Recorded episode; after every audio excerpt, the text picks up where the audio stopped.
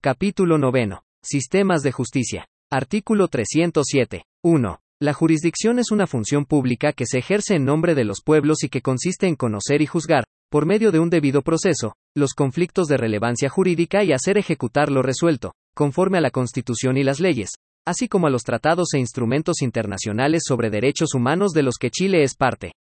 2. Se ejerce exclusivamente por los tribunales de justicia y las autoridades de los pueblos y naciones indígenas reconocidos por la Constitución o las leyes dictadas conforme a ella. 3. El ejercicio de la jurisdicción debe velar por la tutela y promoción de los derechos humanos y de la naturaleza, del sistema democrático y el principio de juridicidad. Artículo 308. Los tribunales de justicia se estructuran conforme al principio de unidad jurisdiccional como base de su organización y funcionamiento y están sujetos al mismo estatuto jurídico y a los mismos principios.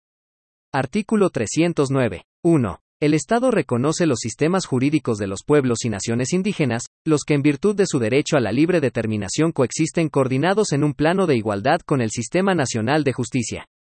Estos deberán respetar los derechos fundamentales que establecen esta Constitución y los tratados e instrumentos internacionales sobre derechos humanos de los que Chile es parte. 2. La ley determinará los mecanismos de coordinación, de cooperación y de resolución de conflictos de competencia entre los sistemas jurídicos indígenas y las entidades estatales. Artículo 310. 1. Las juezas y jueces que ejercen jurisdicción son independientes entre sí y de todo otro poder o autoridad, debiendo actuar y resolver de forma imparcial. En sus providencias, solo están sometidos al imperio de la ley. 2. La función jurisdiccional la ejercen exclusivamente los tribunales establecidos por ley. Ningún otro órgano del Estado, persona o grupo de personas, podrán ejercer la función jurisdiccional, conocer causas pendientes, modificar los fundamentos o el contenido de las resoluciones judiciales o reabrir procesos concluidos. 3. Las juezas y jueces no podrán desempeñar ninguna otra función o empleo, salvo actividades académicas en los términos que establezca la ley. 4. Las juezas y jueces solo ejercerán la función jurisdiccional, no pudiendo desempeñar función administrativa ni legislativa alguna. 5. Las juezas y jueces no podrán militar en partidos políticos. Artículo 311. 1. La función jurisdiccional debe ejercerse bajo un enfoque interseccional y debe garantizar la igualdad sustantiva y el cumplimiento de las obligaciones internacionales de derechos humanos en la materia. 2. Este deber es extensivo a todo órgano jurisdiccional y auxiliar, a funcionarias y funcionarios del Sistema Nacional de Justicia, durante todo el curso del proceso y en todas las actuaciones que realicen. Artículo 312. 1. La función jurisdiccional se regirá por los principios de paridad y perspectiva de género. Todos los órganos y personas que intervienen en la función jurisdiccional deben garantizar la igualdad sustantiva. 2. El Estado garantiza que los nombramientos en el Sistema Nacional de Justicia respeten el principio de paridad en todos los órganos de la jurisdicción, incluyendo la designación de las presidencias. 3. Los tribunales, cualquiera sea su competencia, deben resolver con enfoque de género. 4. Los sistemas de justicia deben adoptar todas las medidas para prevenir, sancionar y erradicar la violencia contra mujeres, diversidades y disidencias sexuales y de género, en todas sus manifestaciones y ámbitos. Artículo 313. Las juezas y los jueces no podrán ser acusados o privados de libertad, salvo en caso de delito flagrante, si la Corte de Apelaciones correspondiente no declara admisible uno o más capítulos de la acusación respectiva. La resolución que se pronuncie acerca de la querella de capítulo será apelable ante la Corte Suprema. Encontrándose firme la resolución que acoge la querella, el procedimiento penal continuará de acuerdo con las reglas generales y la jueza o el juez quedará suspendido del ejercicio de sus funciones. Artículo 314. Las juezas y los jueces son inamovibles. No pueden ser suspendidos, trasladados o removidos, sino conforme a las causales y procedimientos establecidos por la Constitución y las leyes. Artículo 315. Las juezas y los jueces son personalmente responsables por los delitos de cohecho, falta de observancia en materia sustancial de las leyes que reglan el procedimiento y, en general, por toda prevaricación, denegación o torcida administración de justicia. La ley determinará los casos y el modo de hacer efectiva esta responsabilidad. Artículo 316. Las juezas y los jueces cesan en sus cargos por cumplir los 70 años de edad, por renuncia, por constatarse una incapacidad legal sobreviniente o por remoción. Artículo 317. 1. Reclamada su intervención en la forma legal y sobre materias de su competencia, los tribunales no podrán excusarse de ejercer su función en un tiempo razonable ni a una falta de norma jurídica expresa que resuelva el asunto sometido a su decisión. 2. El ejercicio de la jurisdicción es indelegable. Artículo 318. 1. Para hacer ejecutar las resoluciones y practicar o hacer practicar las actuaciones que determine la ley, los tribunales de justicia podrán impartir órdenes o instrucciones directas a la fuerza pública. Estas deben cumplir lo mandatado de forma rápida y expedita, sin que puedan calificar su fundamento, oportunidad o legalidad. 2. Las sentencias dictadas contra el Estado de Chile por tribunales internacionales de derechos humanos cuya jurisdicción ha sido reconocida por este serán cumplidas por los tribunales de justicia conforme al procedimiento establecido por la ley, aun si aquellas contravienen una sentencia firme pronunciada por estos. Artículo 319. 1. Las sentencias deberán ser siempre fundadas y redactadas en un lenguaje claro e inclusivo. La ley podrá establecer excepciones al deber de fundamentación de las resoluciones judiciales. 2. Todas las etapas de los procedimientos y las resoluciones judiciales son públicas. Excepcionalmente, la ley podrá establecer su reserva o secreto en casos calificados. Artículo 320. 1. El acceso a la función jurisdiccional será gratuito, sin perjuicio de las actuaciones judiciales y sanciones procesales establecidas por la ley. 2. La justicia arbitral será siempre voluntaria. La ley no podrá establecer arbitrajes forzosos. Artículo 321. La función jurisdiccional se basa en los principios rectores de la justicia abierta, que se manifiesta en la transparencia, participación y colaboración, con el fin de garantizar el Estado de Derecho, promover la paz social y fortalecer la democracia. Artículo 322. 1. La función jurisdiccional se define en su estructura, integración y procedimientos conforme a los principios de plurinacionalidad, pluralismo jurídico e interculturalidad. 2. Cuando se trate de personas indígenas, los tribunales y sus funcionarios deberán adoptar una perspectiva intercultural en el tratamiento y resolución de las materias de su competencia, tomando debidamente en consideración las costumbres, las tradiciones, los protocolos y los sistemas normativos de los pueblos indígenas, conforme a los tratados e instrumentos internacionales de derechos humanos de los que Chile es parte. Artículo 323. 1. Es deber del Estado promover e implementar mecanismos colaborativos de resolución de conflictos que garanticen la participación activa y el diálogo. 2. Solo la ley podrá determinar los requisitos y efectos de los mecanismos alternativos de resolución de conflictos. Artículo 324. 1. Las personas que ejercen jurisdicción en órganos unipersonales o colegiados se denominan juezas o jueces. No existirá jerarquía entre quienes ejercen jurisdicción y solo se diferenciarán por la función que desempeñen. Además, no recibirán tratamiento honorífico alguno. 2. Solo la ley podrá establecer cargos de juezas y jueces.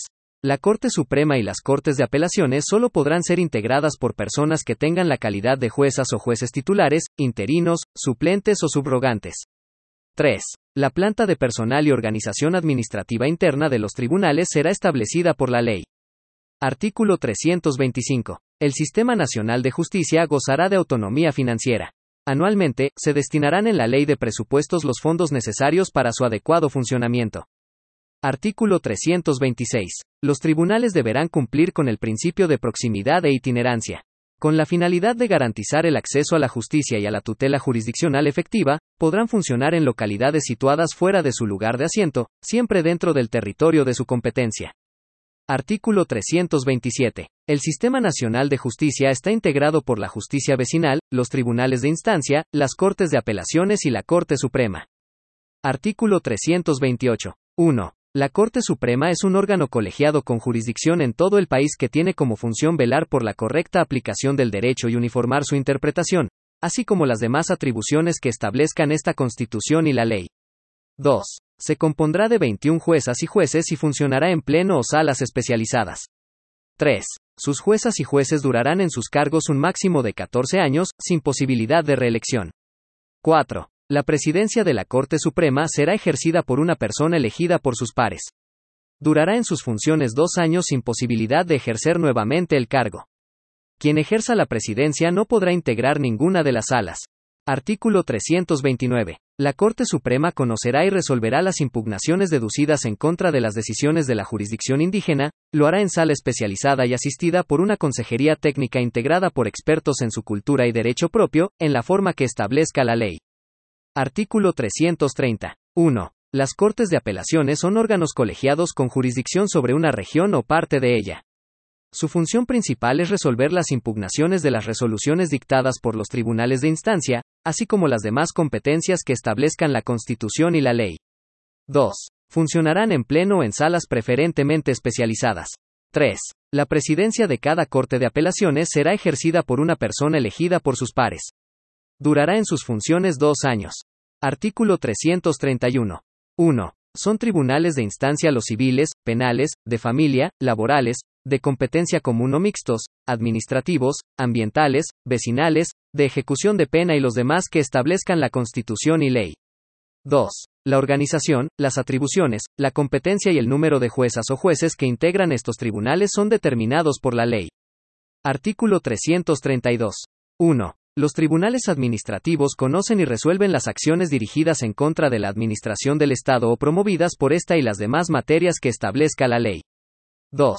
Para su conocimiento y resolución la ley establecerá un procedimiento unificado, simple y expedito. 3. Habrá al menos un tribunal administrativo en cada región del país y podrán funcionar en salas especializadas. 4. Los asuntos de competencia de estos tribunales no podrán ser sometidos a arbitraje.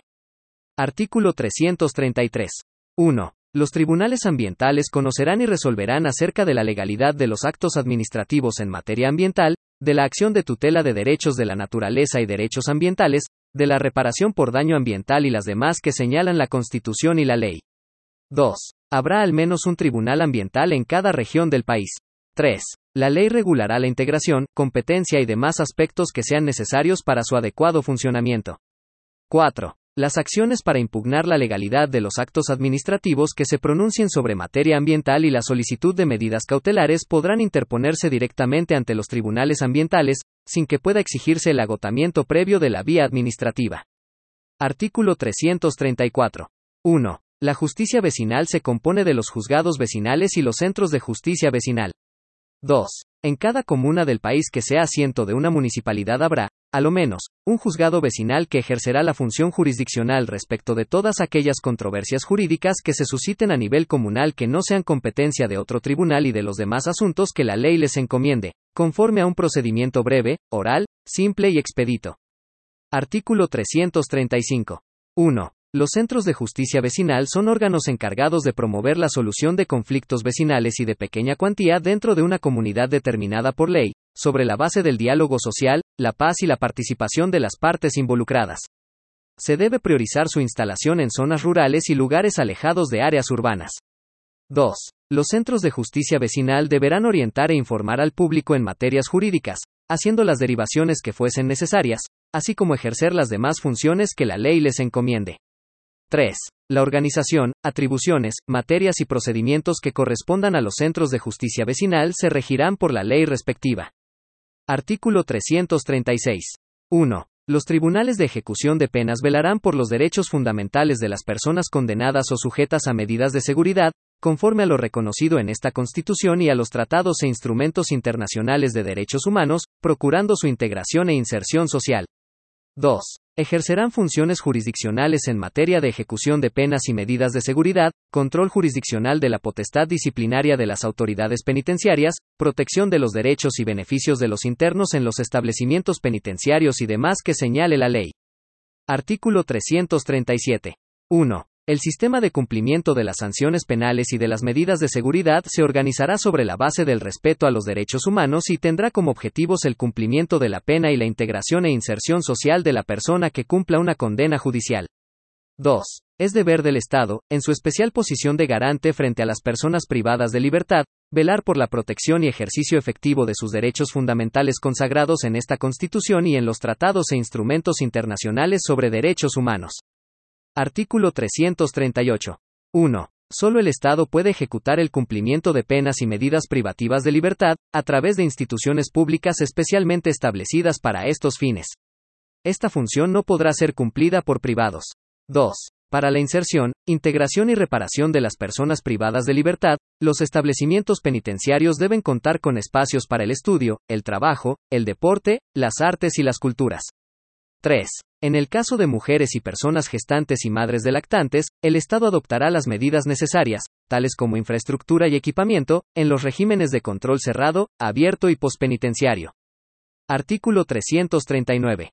1. El Tribunal Calificador de Elecciones conocerá del escrutinio general y de la calificación de las elecciones de las autoridades electas por votación popular a nivel nacional, resolverá las reclamaciones que se susciten y proclamará a los que resulten elegidas y elegidos.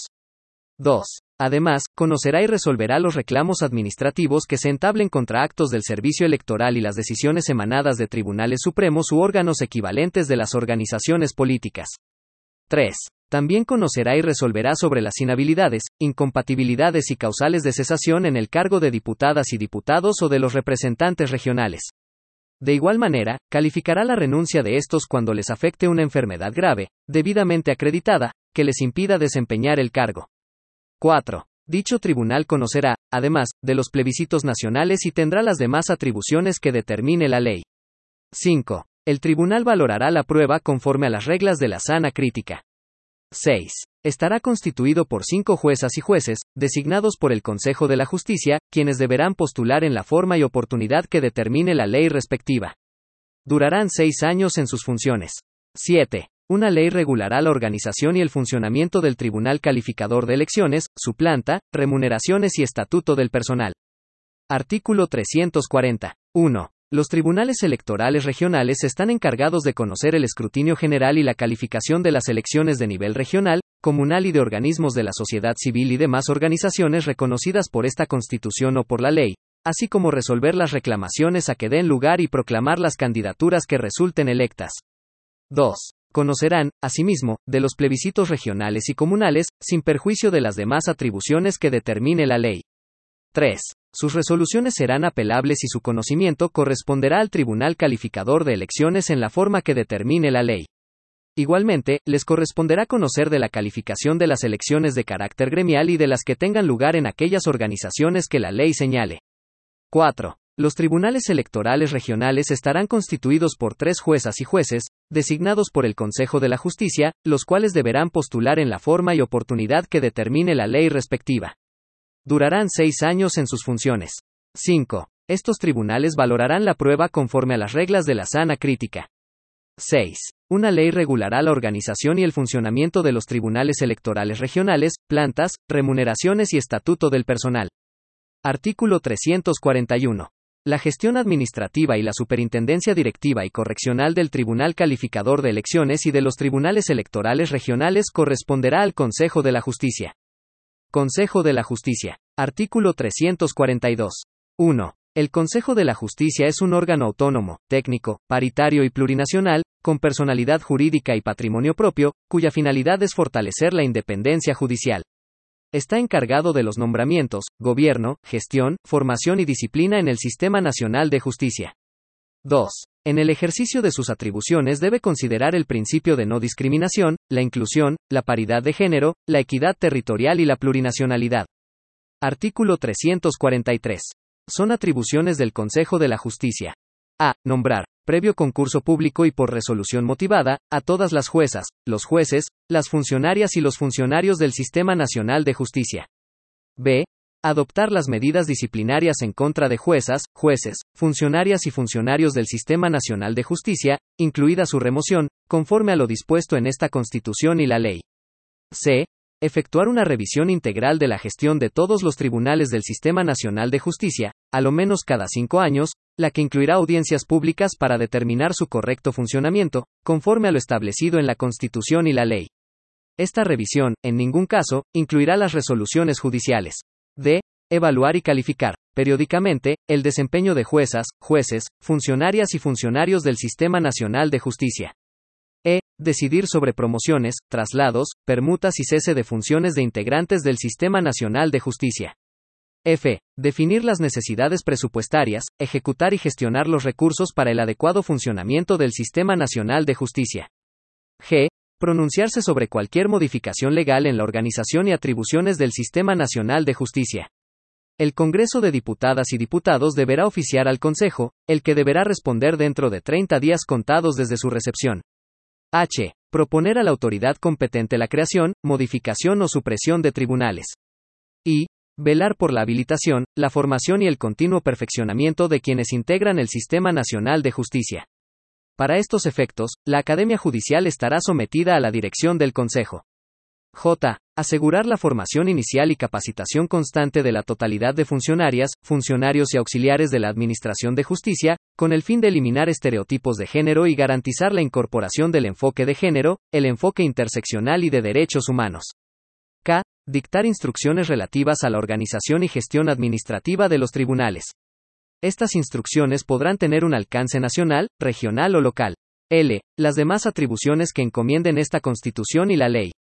Artículo 344.